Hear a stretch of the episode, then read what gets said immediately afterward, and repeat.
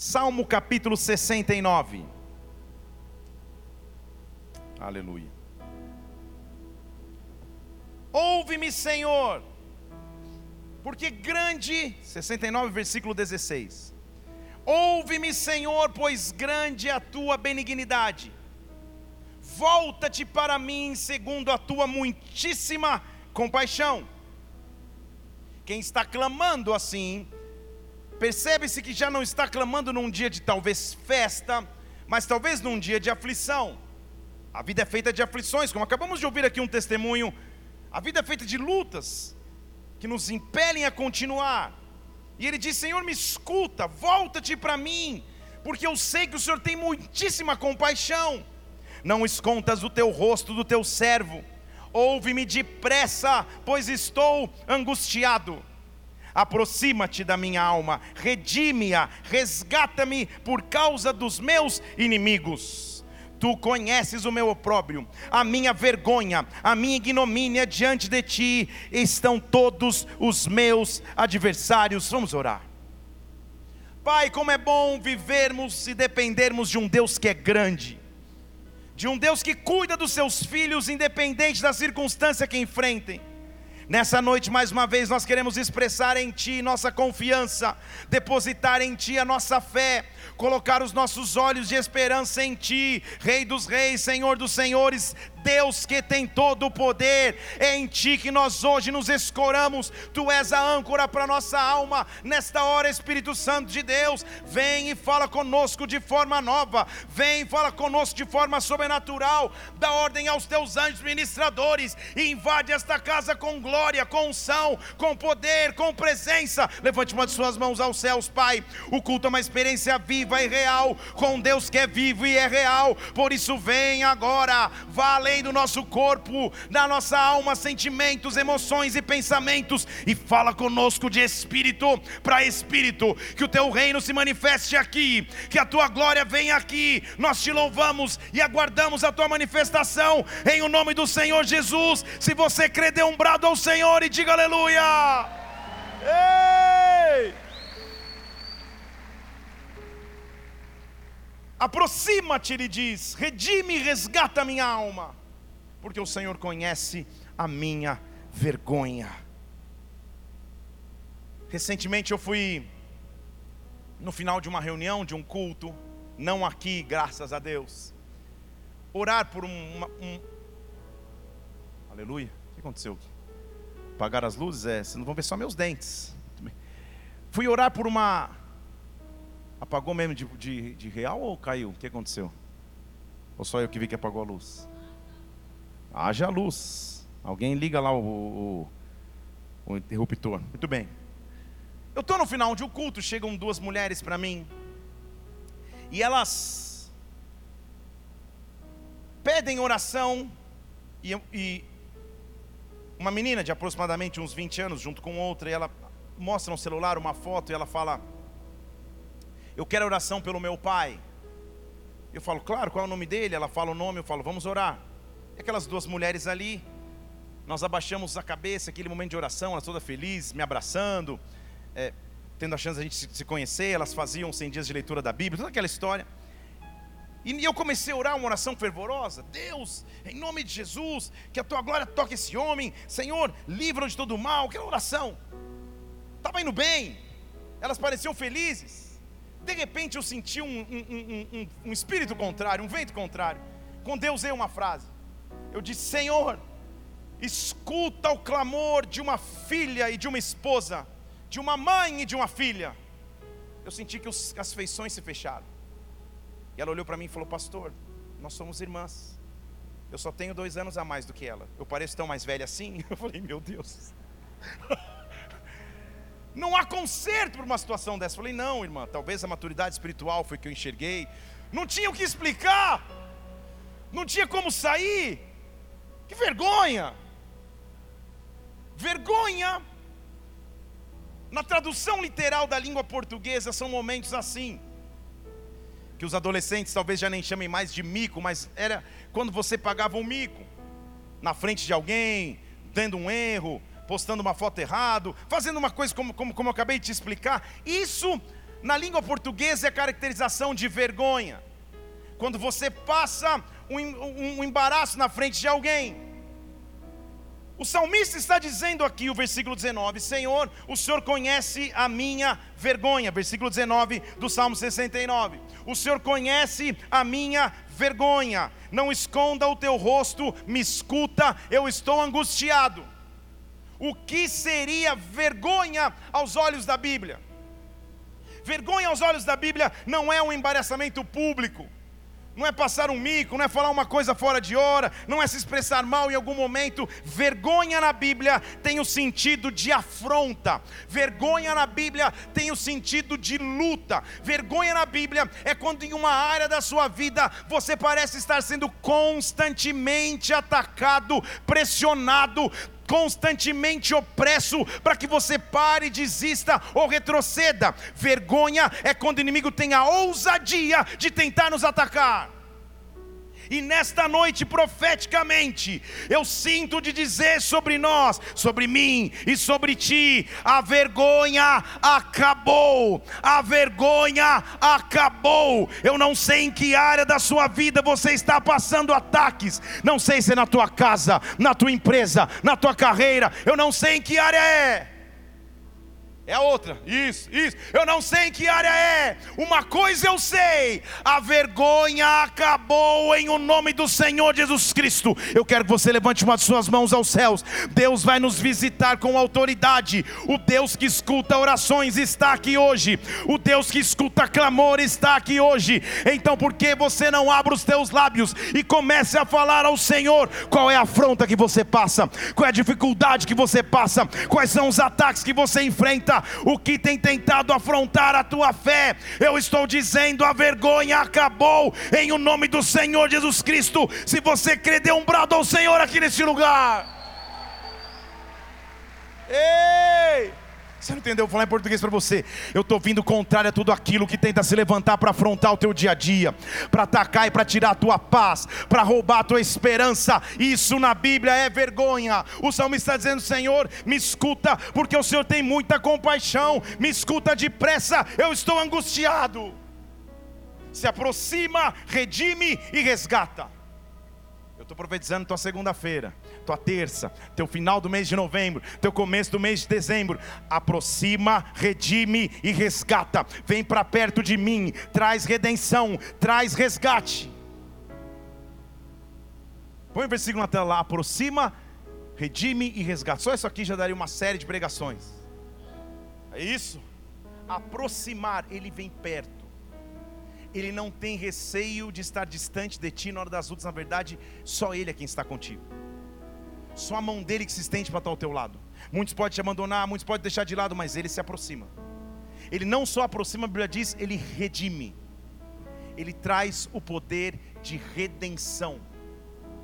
O que é redenção aos olhos da Bíblia? O que estava condenado, o que estava prestes a cair, ele vem e conserta, ele redime. Mas principalmente ele resgata. Resgatar na linguagem bíblica é que ele paga o preço por você. Ele paga o que você não poderia pagar. Quando a afronta acaba, quando a vergonha acaba, Ele se aproxima, Ele redime, Ele resgata. Eu estou chamando a presença de Deus para que venha sobre nós, para que o poder de redenção de Deus se manifeste sobre a tua vida, para que o resgate de Deus venha sobre a tua casa, para que você sinta a presença de Deus próxima mais uma vez. Senhor, o Senhor conhece o meu opróbrio, o Senhor conhece a minha vergonha, o Senhor sabe quem são os meus adversários. Então se levanta, se levanta, porque a vergonha vergonha vai acabar. Não é possível que eu vou ser afrontado pelo inimigo a vida toda nesta área. Não é possível que o inimigo vai tentar me roubar o tempo inteiro nesta área. O inimigo é bastante afrontoso, na verdade. E a primeira coisa que eu tenho que entender, para que a vergonha acabe, ela vai acabar. Deixa eu falar de novo para alguém dizer amém. E ela vai acabar. Aleluia. Espontânea ser melhor ainda. É que eu tenho que perseverar na hora dos ataques eu tenho que perseverar nas horas das lutas. Na verdade, meu irmão e irmã, a real essência de nossa fé se descobre na hora dos desafios, não só na hora que está tudo bem. Quando a gente passa por circunstâncias adversas, nesta hora, neste momento de desafio, a essência da nossa fé se manifesta. Só que o inimigo ele tem muita afronta. O Salmo 137, versículo 3, diz que aqueles que nos levaram para o cativeiro, já preguei sobre isso aqui, nos pediam canções. Eles estavam cativos, levados, sequestrados para a Babilônia. E os cativos estavam ali sendo opressos por as pessoas que os haviam sequestrados. Eles iam, canta! Eu quero ver você cantar agora. Canta um cântico de Sião. Vocês não são o povo do cântico? Vocês não são o povo da alegria? Canta! A afronta e a vergonha bate todo dia diante dos nossos olhos. É quando você passa uma dificuldade, alguém diz: canta agora. Ué, mas você não é crente? Ué, mas você não é daquele que vai na igreja? Ué, o que está acontecendo com você? A afronta chega todos os dias sobre os nossos olhos, mas eu estou dizendo que a vergonha acabou, que a vergonha acabou, que profeticamente Deus vai inaugurar um novo ciclo de bem sobre a sua vida. É difícil atravessar um momento de afronta, mas Deus vai ser contigo. Deus está dando a mão a você, porque essa afronta não é o fim. Olha o que ele diz no Salmo 44, versículo 15: A minha ignomínia, que é vergonha, está sempre diante de mim. Salmo 44, versículo 15: A vergonha do meu rosto me cobre. Salmo capítulo 44, 15. O versículo 15 de Salmo 44, isso, está dizendo assim: A vergonha do meu rosto me cobre.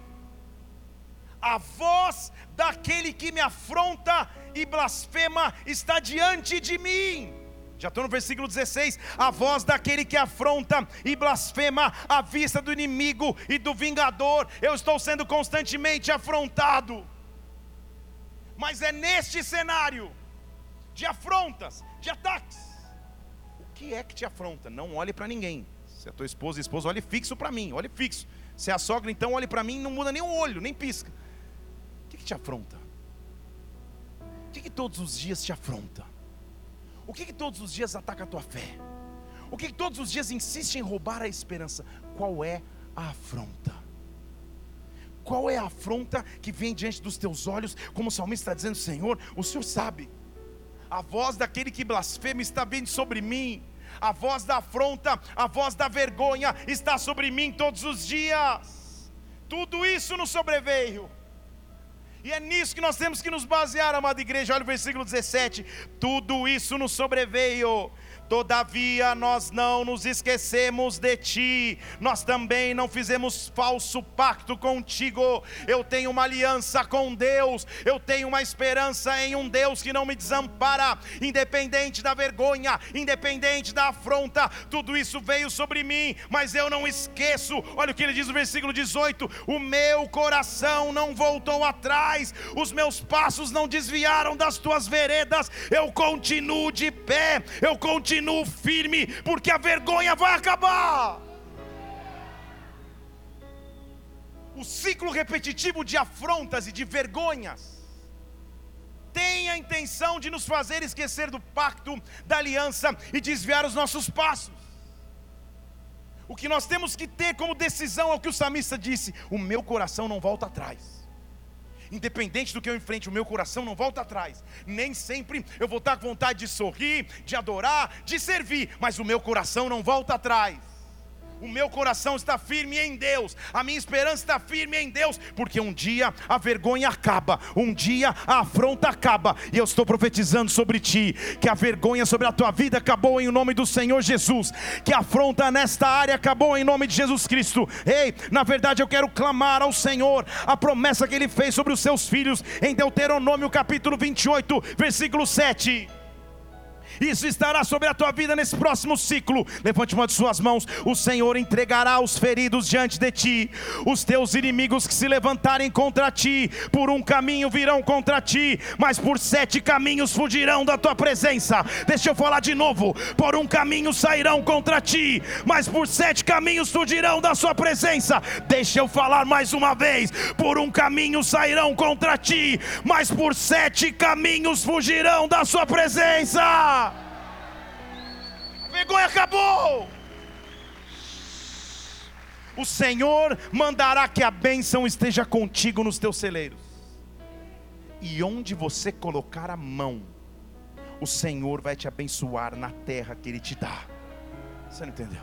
Deixa eu falar de novo. Onde você colocar as tuas mãos, Olha para essa situação que te afronta. Olha para essa vergonha que tentava roubar a tua fé. Vergonha, como já te disse na Bíblia, é a ousadia do inimigo de te atacar. Deus vai te escutar, porque Ele te conhece. E na verdade, o que eu quero dizer sobre nós é que o motivo da vergonha vai se transformar num testemunho. O motivo da afronta vai virar um grande testemunho. Posso começar a pregar? Estou empolgado, estava duas semanas fora. Então hoje vou pregar por 4 horas e 14 minutos. Aleluia. Nem a minha esposa disse amém. Então vou pregar por 4 horas. Marcos capítulo 3. Eu quero começar a falar de algumas afrontas. E a primeira coisa que vai acabar na sua vida e na minha é a atrofia e a limitação. Muitas afrontas nos limitam. Sabe aquela fase da vida que você se sente limitado? Limitado geograficamente, limitado culturalmente, limitado financeiramente, limitado emocionalmente, limitado. Você tem até sonhos, projetos, expectativas, mas não dá. Não dá. Está errado. Você não consegue.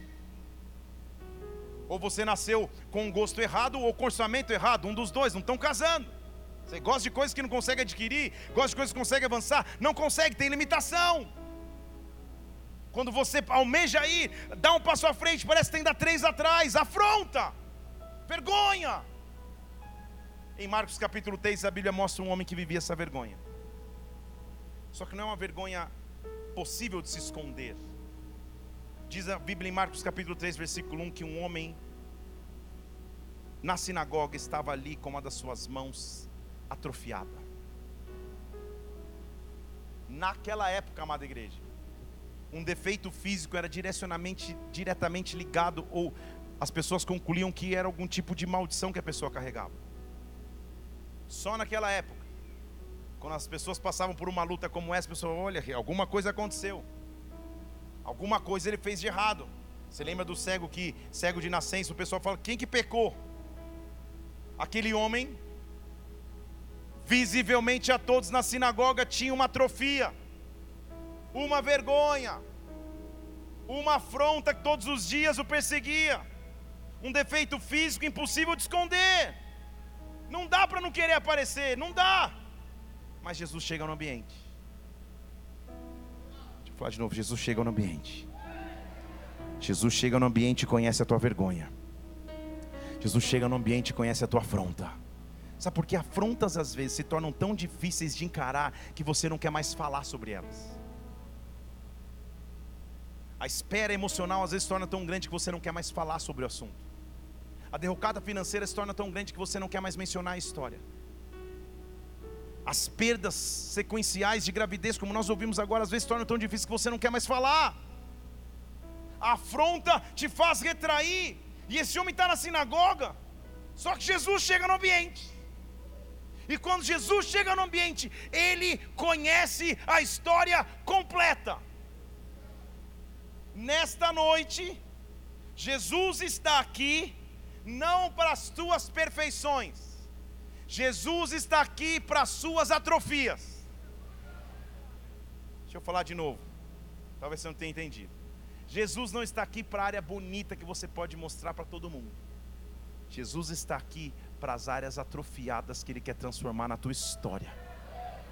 Nós tivemos esse final de semana aqui um maravilhoso seminário de cura. Foi maravilhoso. Pode aplaudir ao Senhor mesmo.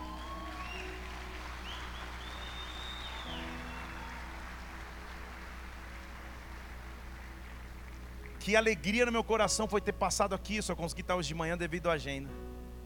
E presenciar o que Deus fez aqui na igreja. Através de homens, mulheres que trabalham muito mais nos bastidores do que em público. Mas que são instrumentos para que a igreja permaneça de pé e são pessoas que não têm medo de atrofias, pelo contrário, eles olham a atrofia e falam: não, não, não, é nessa que eu quero chegar. Não é isso, Gilson? É aqui que eu quero transformar. A equipe está aqui, o parte da equipe. Dê um tchauzinho. Vamos aplaudir o senhor por essa galera, esses guerreiros aí, ó. Aí, ó, ó o time. Vai vendo. Esse é parte do time de libertadores da igreja. Se você estiver tomando um copo d'água e engasgar, já vai ter um do teu lado. Só para garantir, né, Gilson? Vai. Time abençoado, gente. Jesus chega na sinagoga e esse homem tem uma atrofia. E talvez tudo que ele quisesse é, Senhor, deixa eu ficar quietinho com a minha atrofia quietinho. Ninguém precisa ver. Só que é uma afronta. Não é possível que para sempre eu vou ser atacado nesta área. Não é possível que para sempre eu vou ser afrontado pelo inimigo nesta área. Não! Quando Jesus chega no ambiente, algo tem que mudar. Quando Jesus chega no ambiente, a história tem que ser transformada. E nessa noite Ele está aqui. Nessa noite Ele está aqui. Eu estou dizendo que o que era vergonha vai virar testemunho. Ei, Jesus entra. Ele podia ter ignorado mas a sua essência impede que ele ignore uma atrofia. Ele está ali, o homem está ali, ó. olha eu fingindo que sou o homem. O homem está ali, sei lá se era assim. Talento para o teatro, hein, Lucas? Ele está assim, está ali. A primeira coisa que Jesus fala, versículo 3, ele olha para o homem e diz para ele: Levanta, vem aqui para o meio. Você diz: Eita, mas um cara que queria talvez se esconder pelas suas atrofias, agora está sendo trazido para o meio da história. Quando a tua história passa a ser conhecida por todos, não é para a tua vergonha, é para o teu testemunho. Deixa eu falar mais uma vez: quando quando as pessoas começam a conhecer a tua história completa, não é para a tua vergonha, é para o teu testemunho. Quando as pessoas só não conhecem as tuas perfeições, mas as tuas atrofias, é para o teu testemunho. Não tenha medo das atrofias, deixe Deus trazer para o meio, deixe Ele colocar no meio da conversa, porque se é Jesus, Ele tem solução. Posso dar uma viajada no texto aqui? Tá todo mundo olhando, cara, é sábado, ele é óbvio que ele não vai curar. Ele fala: vem para o meio, por favor. E lá vem o cara, com a mãozinha, fica aqui no meio. Eu tenho uma teoria, que é minha, segundo a Filipes, capítulo 1. A minha teoria é que a mão que ele estendesse ia ficar igual a outra. Deixa eu falar de novo. Quando Jesus fala para ele, estende a sua mão, o mais natural seria ele estender a saudável. Ele já fazia isso, ele estava acostumado a cumprimentar as pessoas com a mão saudável. O mais natural seria ele ignorar a vergonha de que ele não tinha movimento em uma mão. A minha teoria é: o que você estender vai ficar igual. Se você tiver ousadia para estender a ele as tuas atrofias. Estão comigo aqui? Jesus, não é que Jesus pegou a mão que estava atrofiada, ele fala: estende a sua mão. Ele tinha uma mão que funcionava, gente. Vocês estão comigo aqui? Quando a vergonha acaba, é quando eu chego na presença de Deus de forma sincera. É quando eu chego na presença de Deus de forma sobrenatural. É quando eu chego diante de Deus que conhece todas as coisas. Digo, Senhor, eu quero te estender o que era limitação. Eu quero te estender o que era atrofia. Eu quero te estender sentimentos que não estão de acordo com a tua vontade. Eu quero te estender práticas que estão me roubando da paz que eu deveria ter contigo. Ah, Senhor, Ei! é lícito curar, é lícito fazer o bem, é lícito salvar, e todo mundo quieto. A Bíblia diz, versículo 5 de Marcos 3, que o Senhor olhou ao redor com indignação. Não é possível que ninguém está vendo a atrofia deste homem. Não é possível que ninguém vai estender a mão para ajudar. Ele olha para o homem e só fala: estende a mão. Estende a tua mão porque hoje a tua vergonha acaba, porque hoje a tua atrofia acaba, porque hoje a tua dificuldade acaba. Ele estendeu e a mão foi restabelecida. Você não entendeu? Deixa eu falar de novo. Não demorou cinco segundos sequer. Basta uma palavra do Senhor para que a vergonha vá embora. Deus libera a sua palavra sobre os teus filhos e filhas aqui nesta noite. Mas seja sincero com o Senhor agora. Apresente a Ele qual seria a atrofia. Apresente a Ele qual é a afronta que te persegue, porque Deus vai ter estender as mãos sobre ti, para que a atrofia vá embora, para que a limitação vá embora. Deus está acabando com a limitação aqui, Deus está acabando com a atrofia aqui. A vergonha acabou, a vergonha acabou, a afronta acabou agora. Estende a mão. Não tenha medo de apresentar as áreas fracas. Não tenha medo de procurar ajuda se for necessário. Mas estende a mão que estava com, atrofia. Porque hoje a vergonha vai acabar. Chega de lutar com atrofias há anos. Chega de lutar com histórias que você vai, vai, avança e volta, volta, volta. Chega. Nessa noite Deus está estendendo as mãos para você, estenda as mãos para Ele. Não é acusação que vem dele, mas é amor que vem dele, porque Ele pode te livrar. Você não é preso nesse vício, nesta prática, nesse comportamento. Estende as mãos. Ei! E até você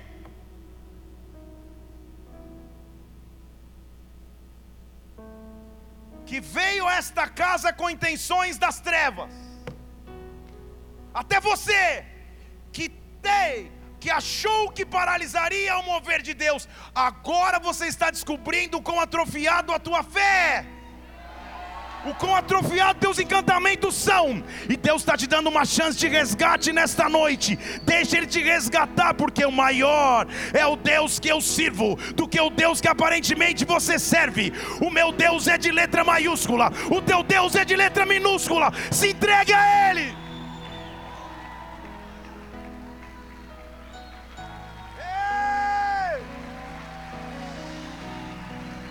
A atrofia está indo embora. A paralisia está indo embora. Ei! Afronta está acabando hoje em o nome do Senhor Jesus Cristo. Levante suas mãos aos céus, estende as suas mãos ao Senhor.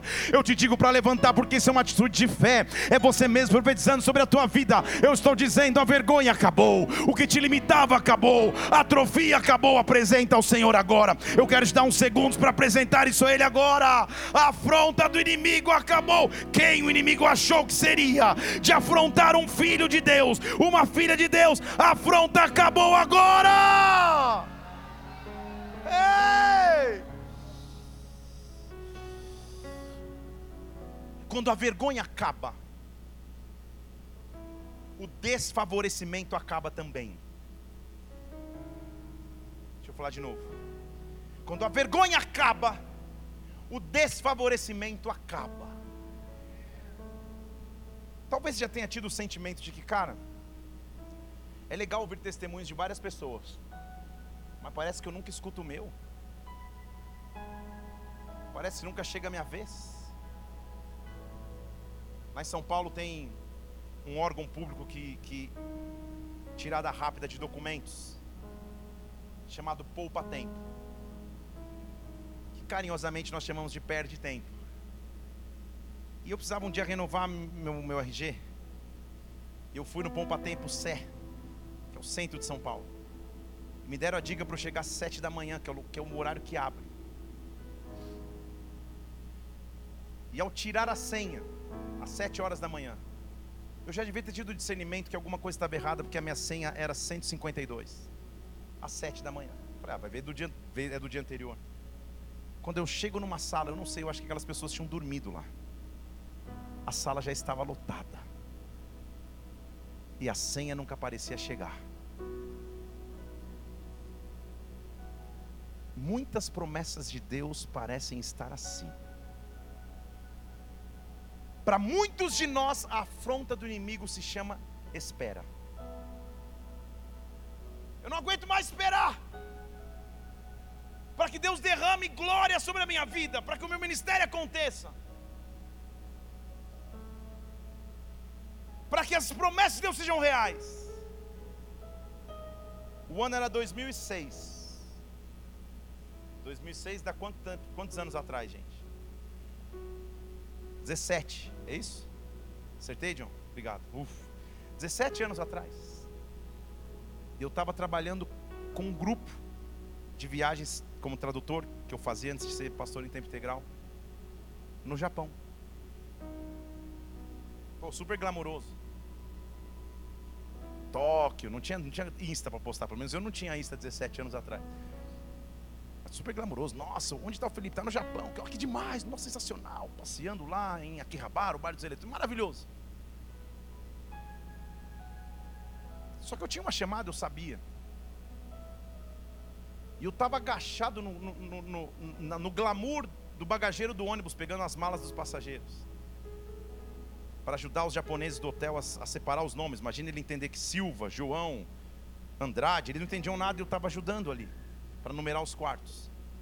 E um pensamento invadiu meu coração de, cara, Deus, foi para isso? Pô, legal demais. Não quero ser ingrato. Mas eu tenho uma chamada, Deus. Eu quero um dia pregar o teu evangelho. Eu já pregava nos cultos assim, eventuais na igreja. Naquele bagageiro do ônibus ali, mexendo nas malas, o Espírito Santo me disse: espere. Porque vai chegar o dia que não é que você vai pregar o Evangelho, nesta mesma nação que você está pisando, um dia você vai voltar para pregar a convite. Sabe há quantos anos atrás? 17. Ano que vem essa promessa faz maioridade. Mas ela não vai deixar de acontecer.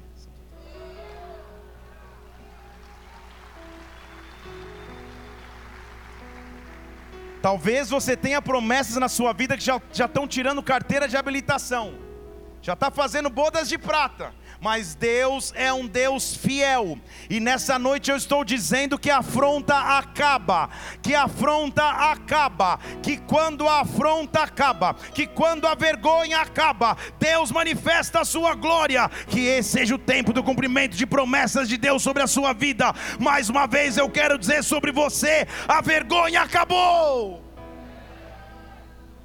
18 anos é muito para esperar? Ninguém nem sabe se diz sim ou não. É muito!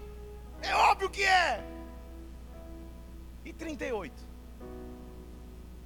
E 38 se achando desfavorecido. E 38 com a senha na mão que nunca chega a sua vez. A Bíblia diz que tinha um homem deitado, porque era paralítico, deitado ao lado de um tanque. O tanque chamado Betesda. E há 38 anos ele está deitado não sei há quanto tempo, mas de um tempo para cá, alguns milagres maravilhosos começaram a acontecer nesse tanque. E a metros de distância dele, ele via as águas se mexendo e alguém pulando na água e sendo curado, dando felicidade, aleluia. Primeiro dia ele devia, uh, glória a Deus, que emoção. Segundo dia, glória a Deus. Terceiro, estão aqui? Porque na hora do vamos ver, você acha que alguém ia pensar no paralítico? Qual que era a probabilidade dele ser o primeiro? Você acha que alguém fala, não, para tudo, deixa eu pegar o paralítico, pô, ele merece, está 38 anos assim. Ele... Na hora do vamos ver, ninguém esperava, não. Era a lei do mais forte, do mais rápido, sei lá de quem. Só que quando Jesus chega, a vergonha acaba. Deixa eu falar de novo, quando Jesus chega, a vergonha acaba. Quando Jesus chega, a vergonha acaba. Eu não sei há quanto tempo tem promessas de Deus que ainda não aconteceram na sua vida. Eu não sei qual estação você vive agora, mas eu sei que quando Ele chega, Ele só te faz uma pergunta: Você quer? Deus meu, Deus meu. Que pergunta é essa? Versículo 5 diz que ali havia um homem. 5 da onde, pastor Felipe? De João 5. Estou pensando que o Data Show está com revelação. João 5,5 diz que havia um homem ali há 38 anos, enfermo. Jesus, o vendo deitado, perguntou: Você quer ficar curado? Você diz aleluia. O paralítico deve pensar: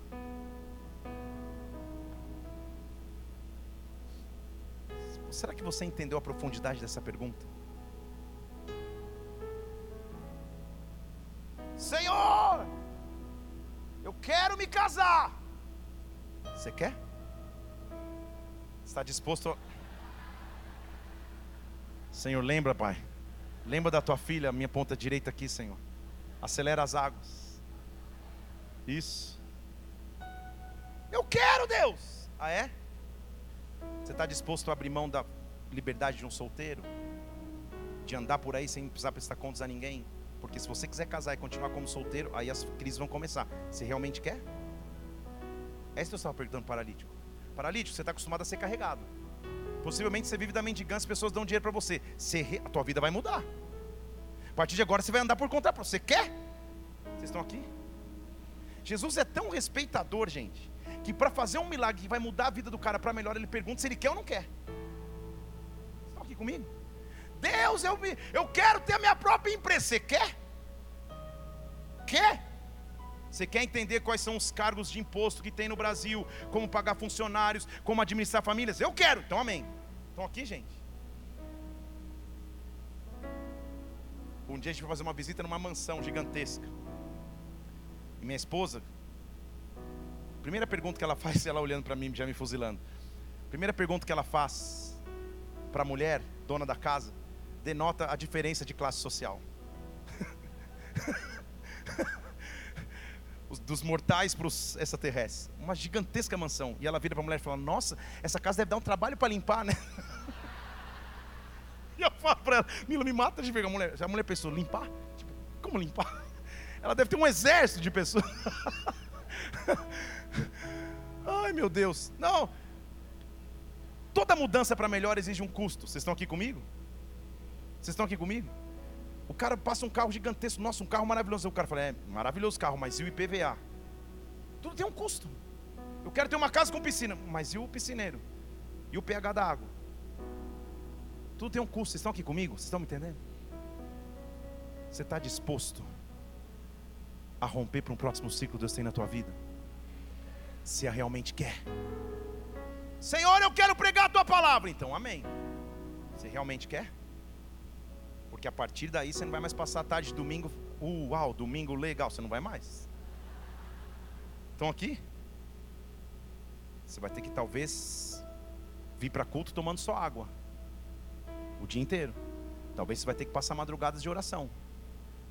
Mas o preço pago, quando você vê a recompensa, faz valer a pena. Vocês estão entendendo? Deus está nos esticando para crescer. Deus está esticando para crescer, para fazer coisas maiores na sua vida. O que, que você quer apresentar que é afronta? Barabassotere, barabastete. Senhor, são 38 anos de afronta. O Senhor chega, você quer? Você quer? A resposta dele é a resposta de alguém que estava limitado pelas suas circunstâncias. Senhor, não tem ninguém. Versículo 7: Quando a água é agitada, ninguém me põe no tanque, não dá. Jesus responde: não preciso de água, não preciso de anjo, não preciso de tanque. Faz o seguinte: você quer? Levanta, pega o teu leito, sai andando, levanta, pega o teu leito e anda, levanta, pega o teu leito e anda. A Bíblia diz que imediatamente aquele homem ficou saudável e começou a andar. E aquele dia era sábado, a hora era improvável, o dia era inadequado, o método não era o mesmo, mas Deus tinha coisas novas. Eu estou dizendo, quando a vergonha acabar sobre a tua vida, Deus vai fazer o que ainda não fez, Deus vai fazer coisas novas sobre a tua história. Se você crer, dê um brado ao Senhor e adore-o aqui. Ei! Ei! Ei! Quando a vergonha acaba, Deus vai me dar a solução definitiva. Quando Deus acaba com a vergonha, a solução é definitiva. Em Atos capítulo 3, a Bíblia diz que Pedro e João estavam subindo em direção ao templo. Templo é local de pessoas perfeitas. E sabe aquela impressão de ficar no quase? Quase lá, tá quase, mas não dá. Tá quase. Quando parece que vai acontecer, não. A Bíblia diz que tinha um homem que todos os dias era carregado à porta desse templo porque era coxo de nascença. Versículo 2: Ele se sentava na porta do templo para pedir esmolas. A resposta é não. A resposta é não. Mais uma vez, a resposta é não. Esmola é solução definitiva, sim ou não, igreja? Todo dia ele tinha que pedir esmola. Resolvia, mas não resolvia. Era o quase. Por muitos ele devia ser ignorado. Por muitos ele devia ser desprezado. Alguém um dia jogava uma moeda, alguém um dia jogava um pedaço de pão mais envelhecido, alguém tropeçava nele e nem pedia perdão. Ele estava ali. A afronta, a vergonha estava sobre ele todos os dias. Ele estava ao lado do templo, mas não podia entrar no templo, porque a lei mosaica não permitia que ninguém com deformidades físicas entrasse no templo. Ele estava do lado, mas não conseguia chegar. Ele estava próximo, mas eu conseguia acessar. Isso é afronta, isto é vergonha. Mas quando a presença de Deus chega, ei, quando a presença de Deus nos toca, quando a presença de Deus nos marca, a vergonha acaba. E a vergonha está acabando sobre a tua vida nesta hora. Ei! Quando ele vem e a vergonha acaba, a resposta é definitiva. Pedro está passando com João, entrando no templo. E como todos os dias, versículo 3: aquele homem pede uma esmola. O que ele não sabia é que quem está adentrando ali é o homem que andou sobre as águas junto com Jesus. Que quem está entrando ali é um homem chamado de amigo por Jesus, é o discípulo mais amado e o discípulo que Jesus amava. O que ele não sabia é que quem está ali é um homem que havia acabado de pregar em Atos capítulo 2 e o Espírito Santo caído sobre a multidão convertia 3 mil pessoas. O que ele não sabia é que quem estava passando por ele tinha a solução definitiva para os seus problemas e não a solução momentânea. Tudo que o mundo oferece é esmola, tudo que o mundo oferece é solução solução para o momento, uma noite, um copo, um relacionamento sem, sem compromisso, tudo isso é esmola. Mas quando a presença de Deus passa por alguém, quando a presença de Deus passa por você, quando você vem à presença de Deus, a vergonha acaba e o definitivo acontece. Ei, oi, uma esmola, me dá uma esmola. Pedro para. E só a primeira coisa que ele fala para mim já é uma série de pregações. Porque ele olha para o paralítico e diz: Olha para mim. Deixa eu te explicar o que eu estou falando aqui. Aquele homem estava acostumado a andar de cabeça baixa. Aquele homem não tinha a moral para olhar nos olhos de ninguém, porque ele se sentia menor que todos os outros porque a vida tinha sido dura demais com ele. Afinal de contas, ele nasceu paralítico e tudo que ele dependia é que alguém o carregasse para a entrada do templo para que ele recebesse umas moedinhas, para voltar para casa com algum sustento pelo menos. Ele estava acostumado a olhar para o chão, ele estava acostumado a ser desprezado. A primeira coisa que Deus faz quando a vergonha acaba, ele devolve a minha identidade, ele diz: "Olha para mim" olha nos meus olhos, levanta a tua cabeça, nunca mais olha para o chão, olha as pessoas no olhar, olha para mim, olha bem para mim. Você imagina o cara? Dá para fazer um teatro, né, Lucas? Imagina. Pedro olha para ele e diz o que eu devo dizer à minha filha adolescente: ouro e prata eu não tenho, mas o que eu tenho. Deixa eu ler na, na, na, na linguagem de hoje: solução momentânea eu não tenho, mas a solução definitiva que eu possuo eu te dou. Em o nome de Jesus Cristo, o Nazareno. Em o nome de Jesus Cristo, o Nazareno. Deixa eu falar de novo. Em o nome de Jesus Cristo, o Nazareno. Deixa eu falar mais uma vez. Em o nome de Jesus Cristo, o Nazareno. Calma aí. Jesus nasceu em Nazaré, sim ou não? Não. A resposta é não, para você não pipocar. Jesus nasceu em Nazaré, sim ou não? Ele cresceu na região de Nazaré mas é uma região dos desprezados, é uma região dos desvalorizados, é uma região que quando alguém me falar para Natanael, Natanael, a gente encontrou Jesus fala, imagina, você acha que me coisa boa de Nazaré, está louco? Ele menciona um nazareno para dizer, o Jesus que eu conheço era desprezado igual você, o Jesus que eu conheço era marginalizado igual você. Olha nos meus olhos, no nome daquele que foi desprezado, no nome daquele que foi esquecido, no nome daquele que foi julgado por todos. Eu te digo, levanta. Eu te digo, levanta, porque a vergonha acaba. Eu te digo, anda.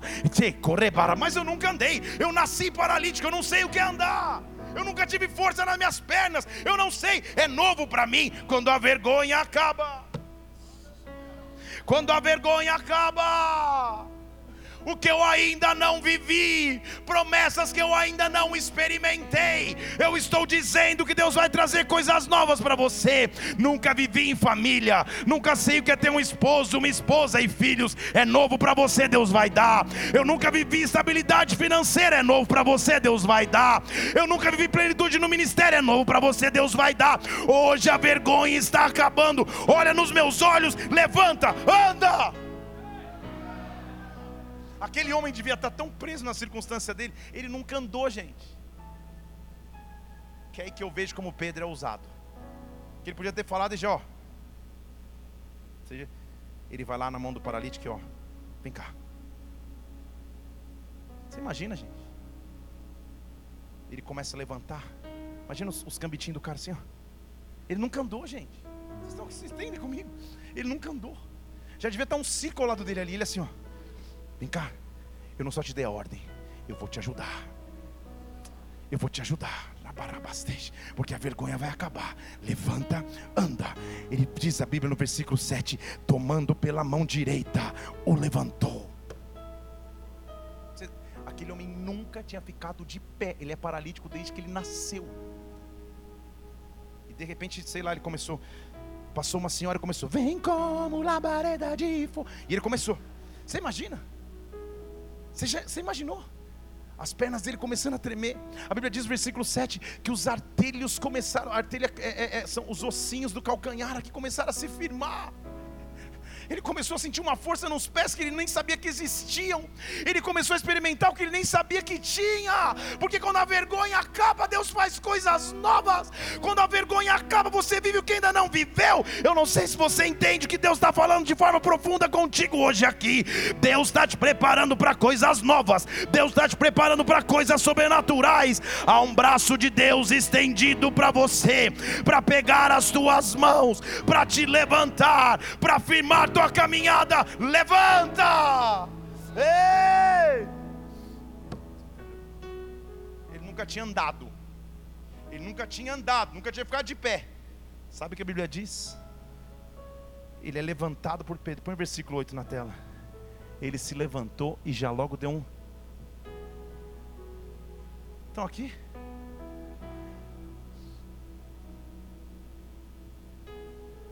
Aquele homem podia ter ido para a praça. Aquele homem podia ter voltado para sua vila. Aquele homem podia ter ido correr e mergulhar no mar. A primeira coisa que ele faz é o que ele sonhava fazer a vida inteira. Porque a sua limitação não permitia, ele via, mas não alcançava. Ele estava próximo, mas não chegava. Ele estava do lado do templo a vida inteira. A primeira coisa que ele faz quando ele está de pé ele entra no templo andando, saltando, louvando. A vergonha está acabando, meu irmão. A vergonha está acabando, minha irmã. Ei! Estava lá sentado. De repente ele. Ei! Sei lá como entrou. Você imagina o culto? Você imagina o culto? Agora presta atenção. Preste muitíssima atenção porque todos os dias aquele, aquele cara estava sentado ali. Versículo 9: As pessoas, ao vê-lo, andar e louvar a Deus. Versículo 10: reconheceram que era o mesmo que antes estava cerebarabasteja. Quem te viu sentado no chão, quem te viu tombado no chão, quem te viu preso em circunstâncias, quem achou que você nunca, nunca mudaria de estado. Quando a vergonha acaba, os mesmos que um dia viram a tua derrota, os mesmos que um dia viram a tua luta, vão testemunhar, vão enxergar o tamanho do que Deus vai fazer na sua vida. Eles começam a olhar, era o mesmo homem, e todos ficaram cheios de pasmo, de assombro com o que estava acontecendo. O teu testemunho, o teu testemunho vai glorificar o nome de Deus. Se você crer, dê um brado ao Senhor aqui. Oh! Hey! A vergonha vai acabar. A vergonha vai acabar. Sabe por que Pedro pôde fazer isso? Sabe por que esse homem pôde levantar um paralítico e entrou no templo adorando? Porque um dia a vergonha dele acabou. Porque Lucas 5 diz que tinha uma multidão tão grande apertando Jesus. Para ouvi-lo, ele estava perto do lago de Genezaré, que é o mar da Galileia. E ele encontra pescadores lavando as redes. Cara, pescador de lazer, já é vergonhoso o cara voltar para casa sem nada da pesca. Ele tem que passar na peixaria e comprar uns peixinhos para chegar em casa. Você imagina o que é um pescador profissional, que vive da pesca, voltar para casa com as redes vazias. Não tem sustento, não tem alimento para o dia seguinte, só tem choro para apresentar. Foi assim que Jesus encontrou Pedro. Frustrado, vivendo a afronta, lavando as redes. Não é só juntar as redes, jogar num canto e falar amanhã a gente volta, porque se eu não lavar a rede vai ficar cheia das coisas do mar e vai estragar a rede. Então eu tenho que trabalhar ainda em cima da frustração. Eu tenho que levantar amanhã e ir para o trabalho, eu tenho que levantar amanhã e prosseguir, mesmo frustrado, o que eu vou fazer? Talvez é assim que você está, lavando redes. Só que Jesus vem. Só que Jesus vem. E quando Jesus vem, a vergonha acaba. Pedro era um cara explosivo, você sabe. Mas a Bíblia diz que quando ele escolhe um dos barcos, ele escolhe justamente um barco de um cara chamado Simão, Pedro versículo 3, ele fala: Cara, tem muita gente na praia, deixa eu entrar num dos teus barcos. Se afasta um pouco, deixa eu começar a pregar. Deus, eu não ouvi até pelo menos agora uma palavra de conforto, um oferecimento de ajuda, quer ajuda para lavar rede? Não, pelo contrário, me ajuda a subir no teu barco. Vou usar o teu barco. Fica no que vocês estão fazendo, deixa eu usar o teu barco. Mas sabe o que Jesus estava fazendo? A única estratégia que ele tinha para forçar Pedro a ficar no culto. Deixa eu falar de novo. Pedro era um cara explosivo. Se não é o barco dele, ele termina de lavar as redes, dobra e vai embora. Quando você está frustrado, Satanás quer te tirar daqui. Ele não quer que você venha. Ele não quer que você sente, adore, escute, abrace, receba uma oração. Ele quer que você se afaste. Jesus fala, cara, só tem um jeito de Pedro assistir esse culto até o fim. Vou usar o barco dele. Só que Pedro está lá. E o barco é dele. Ele não pode ir embora. Sabe qual é a única opção que ele tem? Ouvir. Vou te dar uma dica aqui. Quando você não tiver com vontade de vir à igreja, esse é o dia que você tem mais que vir. Vir no dia que você está com vontade é top. Agora, quando você não tiver, ah, hoje eu não vou. Esse é o dia que você fala, cara, agora é que eu vou. Porque tem algo que vai ser derramado sobre mim, porque por isso que minha alma não está querendo que eu vá. Quando você tentar vir, furar o pneu, você troca o carro, fura o pneu do outro, você pega o ônibus, o ônibus quebra, todo mundo fica nervoso. É nesse dia que você vem. Estão aqui comigo? É nesse dia que você senta nessas cadeiras e só levanta a hora que o Espírito Santo te tocar de forma sobrenatural. Pedro está lá, frustrado, nervoso, lavando rede. Ele não conhecia quem era Jesus. Agora tem um cara que ele não conhece em cima do barco dele, blá blá blá blá blá, e blá blá blá blá blá, e blá blá blá blá blá, e blá blá blá blá blá, e só falando, e só falando, e só falando, só falando. E a vergonha continua a mesma, a história dele continua a mesma. Só que quando ele acaba de falar, deixa eu falar de novo. Quando ele acaba de falar, verdadeiros milagres vêm para aqueles que querem com Deus relacionamento e não só extração do que Ele pode dar. Quer o meu milagre verdadeiro? Me escuta primeiro. Senta comigo, escuta o que eu tenho para te dizer. Agora você vai acessar um nível que você jamais acessou. Se você quer só pegar rapidinho e ir embora, tudo bem, mas quer sentar comigo? Senta. Eu não sei o que o Senhor pregou, mas deve ter sido uma palavra. Pensa na pregação de Jesus em cima do barco, o barco mexendo, eu já tipo, precisaria de um draminho fácil para pregar essa pregação. Jesus ali e, e, E o mar mexendo e ele pregando e blá blá blá blá blá blá blá, blá e a multidão blá blá blá blá blá e não sei o que, blá, blá, blá, aí acaba. Quando ele acaba,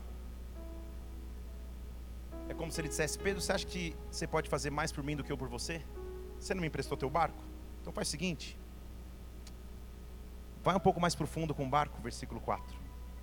Lança as redes, pesca.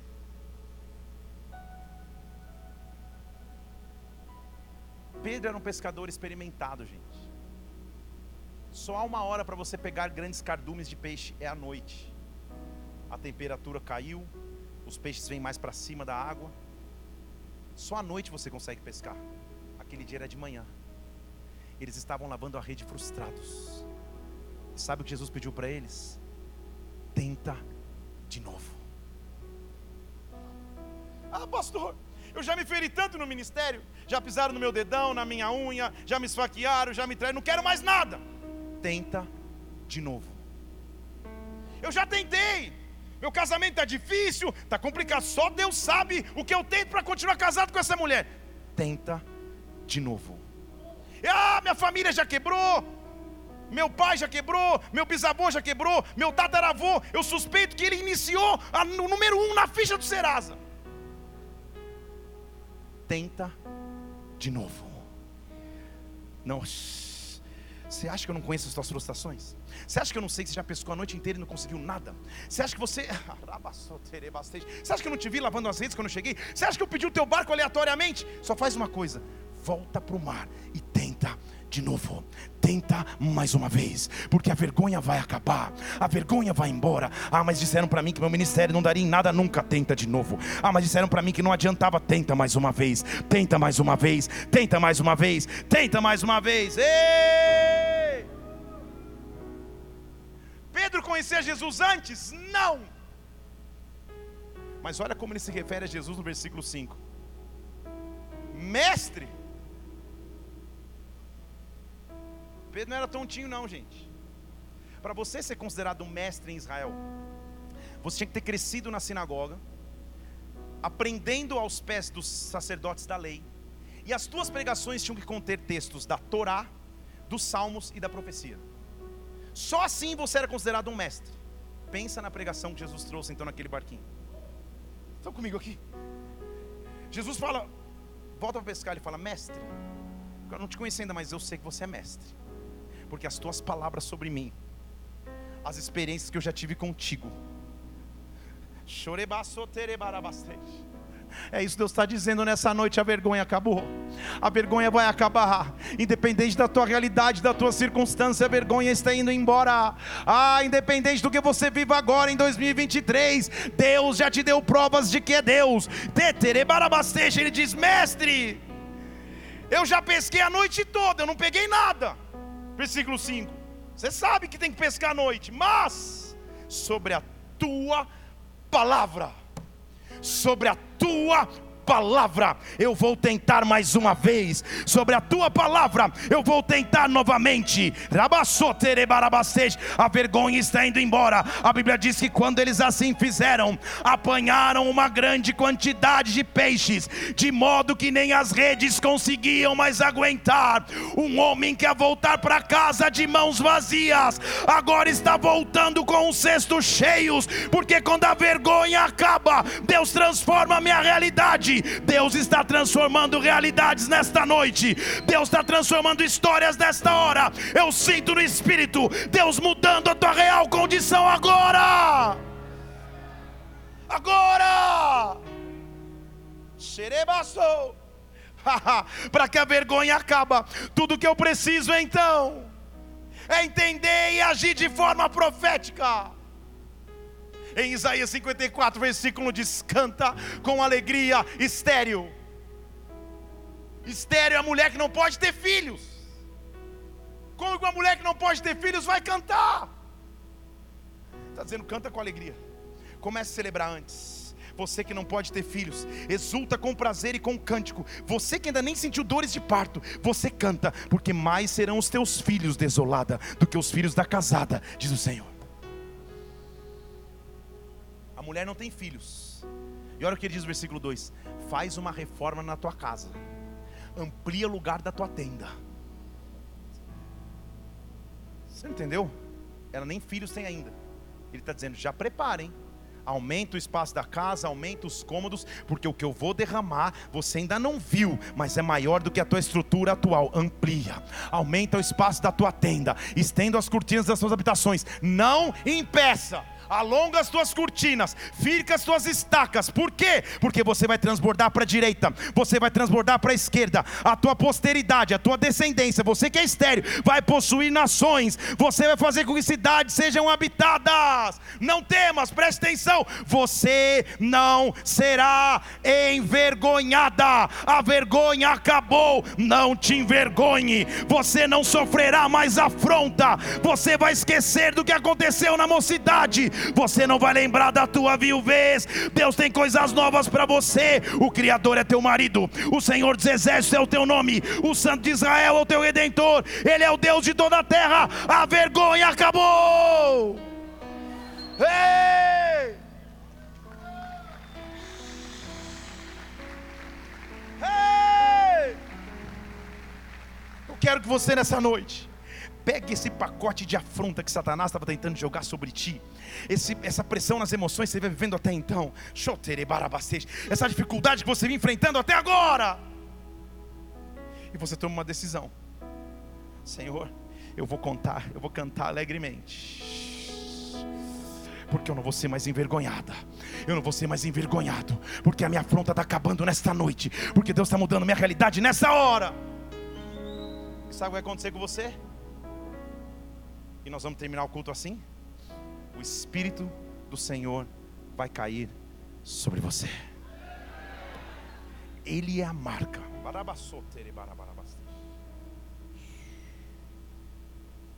Everson, não sei com o que você está trabalhando agora atualmente, mas a afronta nesta área está acabando. E os projetos que Deus deu nas tuas mãos, Ele vai fazer de forma sobrenatural. Deus está te falando usando o teu nome, para que você conheça que Ele é um Deus de coisas grandes e terebarabasteja. E onde você foi injustiçado, Deus está trazendo justiça nessa noite em nome de Jesus.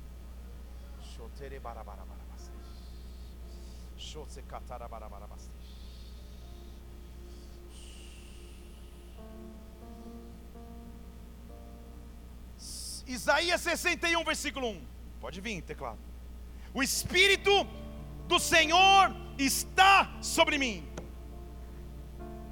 Ele me ungiu para pregar boas novas aos mansos, para restaurar os contritos de coração para proclamar liberdade aos cativos, para abrir a prisão dos presos. Ei, bola de neve Curitiba, o Espírito do Senhor está sobre nós. Ele nos ungiu para pregar boas novas, para restaurar contritos de coração, para trazer liberdade aos cativos, para abrir prisão dos presos, para pregoar o ano aceitável do Senhor, o dia da vingança do nosso Deus, para consolar os tristes, para ordenar acerca daqueles que choram coroa em vez de cinzas, óleo de alegria ao invés de pranto, vestes de louvor ao invés de espírito angustiado. Vocês, versículo 4, edificarão ruínas antigas, restaurarão cidades assoladas por muitas gerações. Você, versículo 6, será chamado sacerdote do Senhor, ministro do nosso Deus. Você vai comer das riquezas das nações e na sua glória você vai se gloriar. Agora presta atenção. Ei! Deus está nos oferecendo uma troca. Uma troca. Ei! Versículo 7, levanta sua mão bem alto. Em lugar da tua vergonha em lugar da tua vergonha, você terá dupla honra. Em lugar da tua vergonha, você vai exultar na sua porção, porque você vai ter o dobro, e Deus te dá nesta noite perpétua alegria, perpétua alegria. Que o Espírito Santo venha sobre ti agora, que a glória de Deus venha sobre ti agora. Que a presença de Deus te invada agora Oh, vem como labareda de fogo, vem como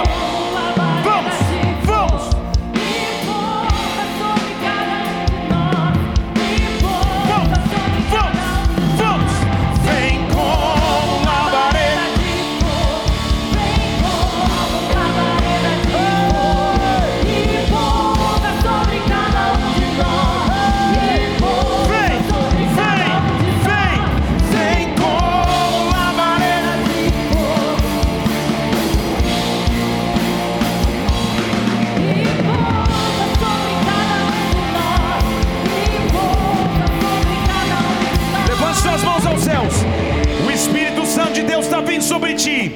E hoje eu estou dizendo: a afronta acaba, a vergonha acaba. Pastor, esse tem sido um tempo de vergonha, esse tem sido um tempo de afronta, esse tem sido um tempo de luta, mas hoje eu quero dizer que a vergonha acabou. Sai do seu lugar e se aproxima do altar, porque o fogo de Deus virá sobre ti, sobre ti, sobre ti.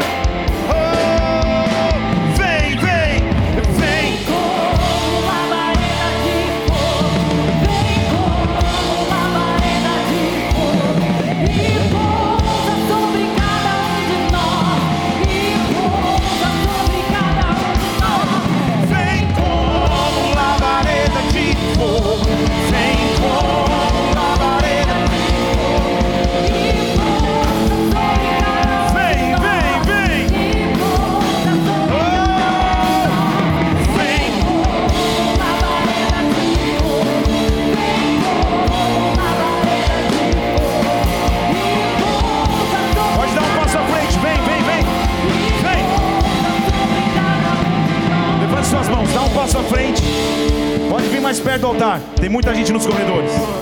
Chorebassatarabarabaste. Chosecatarabarabarabaste. Ei! Cadê a equipe dos libertadores? Estava aqui de manhã. Sobe aqui no altar comigo. Chorebarabassor que catarabarabaste. Chosetarabarabaste. Ei!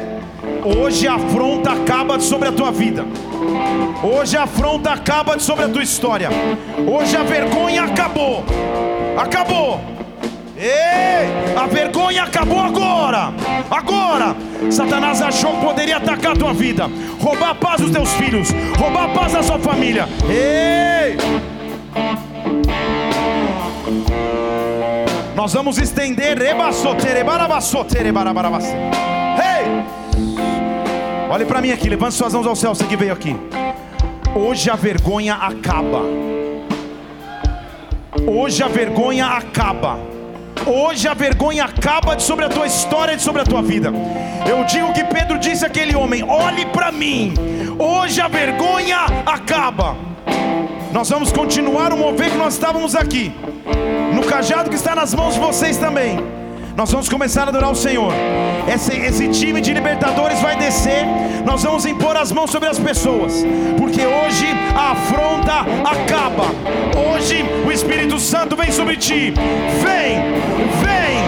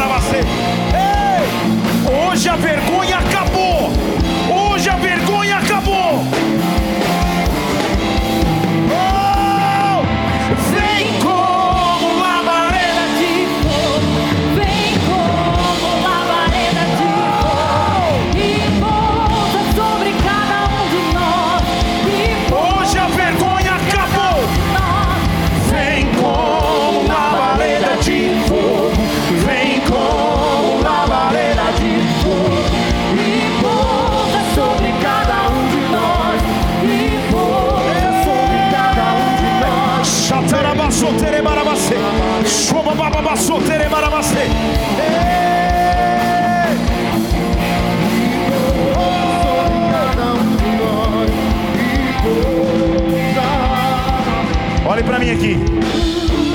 Você que veio aqui na frente.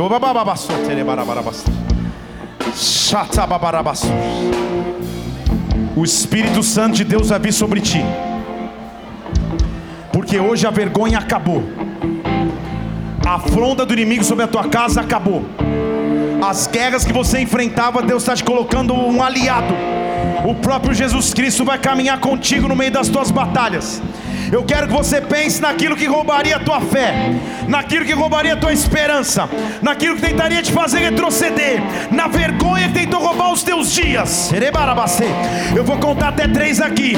Você vai dar o maior brado que você já deu ao Senhor, porque grilhões estão quebrando e a vergonha foi embora. Vamos, se prepare. Um, dois.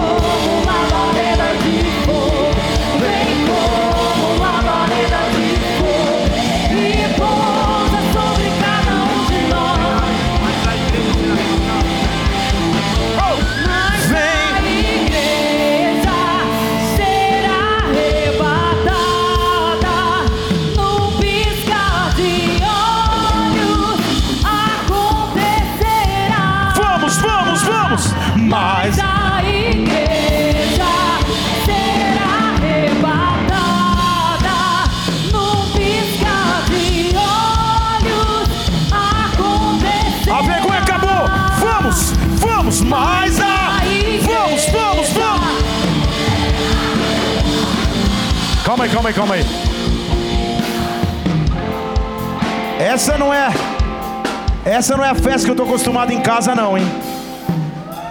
A vergonha acabou. Deixa eu falar de novo, a vergonha acabou. A vergonha acabou. Nós vamos terminar agora. Eu vou contar até três. Você não pode ficar com teu pé parado no chão. Deixa Deus te usar como instrumento de festa. Se prepara aí, cuidado para não pisar em ninguém. Está preparado? Mas a igreja, mas a igreja, vamos! Um, um, dois, três, mais a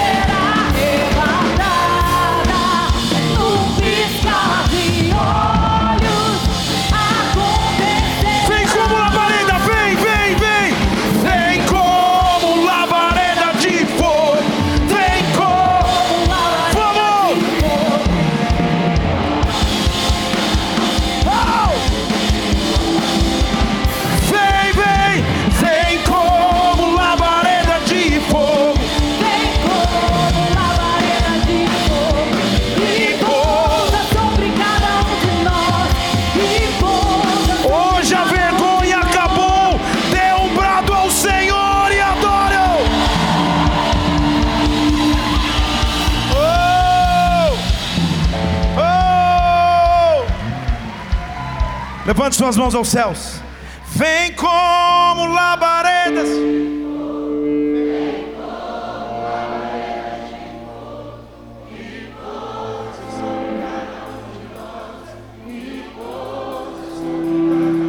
Diga, vem como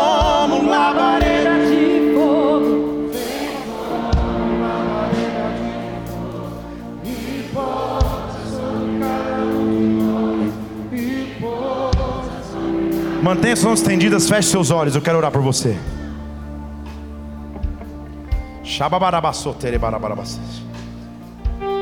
Jack Isa, tem um homem ao lado de vocês aí de azul. A vergonha acabou. Deus está fazendo coisas grandes na sua vida.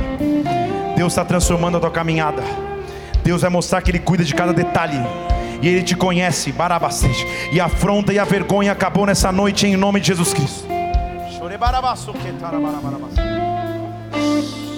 Você vai entrar nessa semana sabendo que toda afronta do inimigo caiu por terra, que Deus se lembrou de ti, que a atrofia acabou, que a paralisia acabou, que o desfavorecimento acabou, barabassou, e Deus te distenta mais uma vez, lança mais uma vez, porque Ele pode fazer coisas grandes sobre você, sobre a tua vida e sobre a tua história. Ei! Oh! Todos os olhos estão fechados aqui, nós vamos terminar essa reunião. Eu quero muito orar por você que está aqui na igreja pela primeira vez. Talvez você nunca entregou a tua vida a Jesus Cristo, ou você está distante dele e quer voltar. Se você quer entregar a tua vida a Jesus, dizer que ele é o teu Salvador, se você quer voltar à presença dele aonde você estiver, levante uma de suas mãos, eu quero orar por você. Principalmente se você nos visita, aleluia. Eu estou vendo mãos estendidas por toda essa casa. Esse é o maior milagre de todos, gente. Que maravilha viver isso. Aleluia, aleluia. Se você está com a tua mão estendida, faz uma oração. Fale, Senhor Jesus. Senhor Jesus nesta, noite, nesta noite, eu te entrego a minha vida. Eu te entrego a minha vida. Eu te peço perdão. Te peço perdão pelos meus pecados. Pelos meus pecados. Pelo afastamento de ti. Pelo afastamento de e eu te digo. Eu te digo. Tu és o meu Senhor. Tu és o meu. Tu és o meu Salvador. Tu és o meu Salvador. Eu creio em ti. Eu creio em ti. Pai, eu oro por cada pessoa que fez essa oração pela primeira vez. Que se entrega a Jesus Cristo ou que volta à sua presença. Meu Deus, que eles sejam revestidos de ti. Que hoje a vergonha do pecado acabe e eles herdem em vida eterna que está em Jesus Cristo. Como igreja, nós te adoramos, nós te engrandecemos, nós aplaudimos o teu nome, porque tu és santo, tu és digno de toda honra e toda glória. Nós te adoramos, Deus. Aleluia. Ei! Olhe para alguém que está do seu lado aí, profetiza sobre ele, diz: a vergonha acabou, a afronta acabou. Deus tem coisas grandes para a sua vida. Deus tem coisas grandes para a sua história. Ei, levanta o mão bem alto. Você vai fazer o seguinte: nós vamos acender as luzes da igreja. Quando terminar de orar, junta uns grupinhos, faz uma selfie, mesmo chorando, mesmo penteado igual eu, escreve assim: a vergonha acabou. Marca a igreja e me marca que eu quero repostar isso, porque Deus está fazendo algo sobrenatural. Me ajuda nisso? Levanta a mão bem alto. Vamos orar todos juntos. Fale comigo: se Deus é por nós, quem será contra nós? O Senhor é meu pastor, e nada me faltará. Vamos orar todos juntos. Pai nosso que estás nos céus, santificado seja o teu nome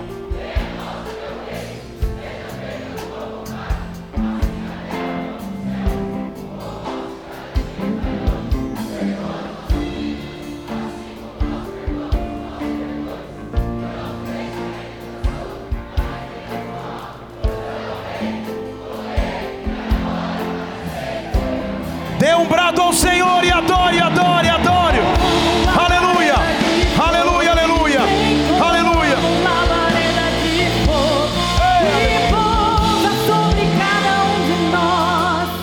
Se você fez essa oração pela primeira vez, vai deixar o seu nome nessas pranchetas aqui para a gente acompanhar a tua vida, a tua história. Que Deus te abençoe. Que o amor de Deus Pai, que a graça do Senhor Jesus, que a unção do Espírito Santo esteja sobre ti. A vergonha acabou. Vai na paz de Cristo. Deus te abençoe. Até quarta, até domingo. Vai na paz. Vem.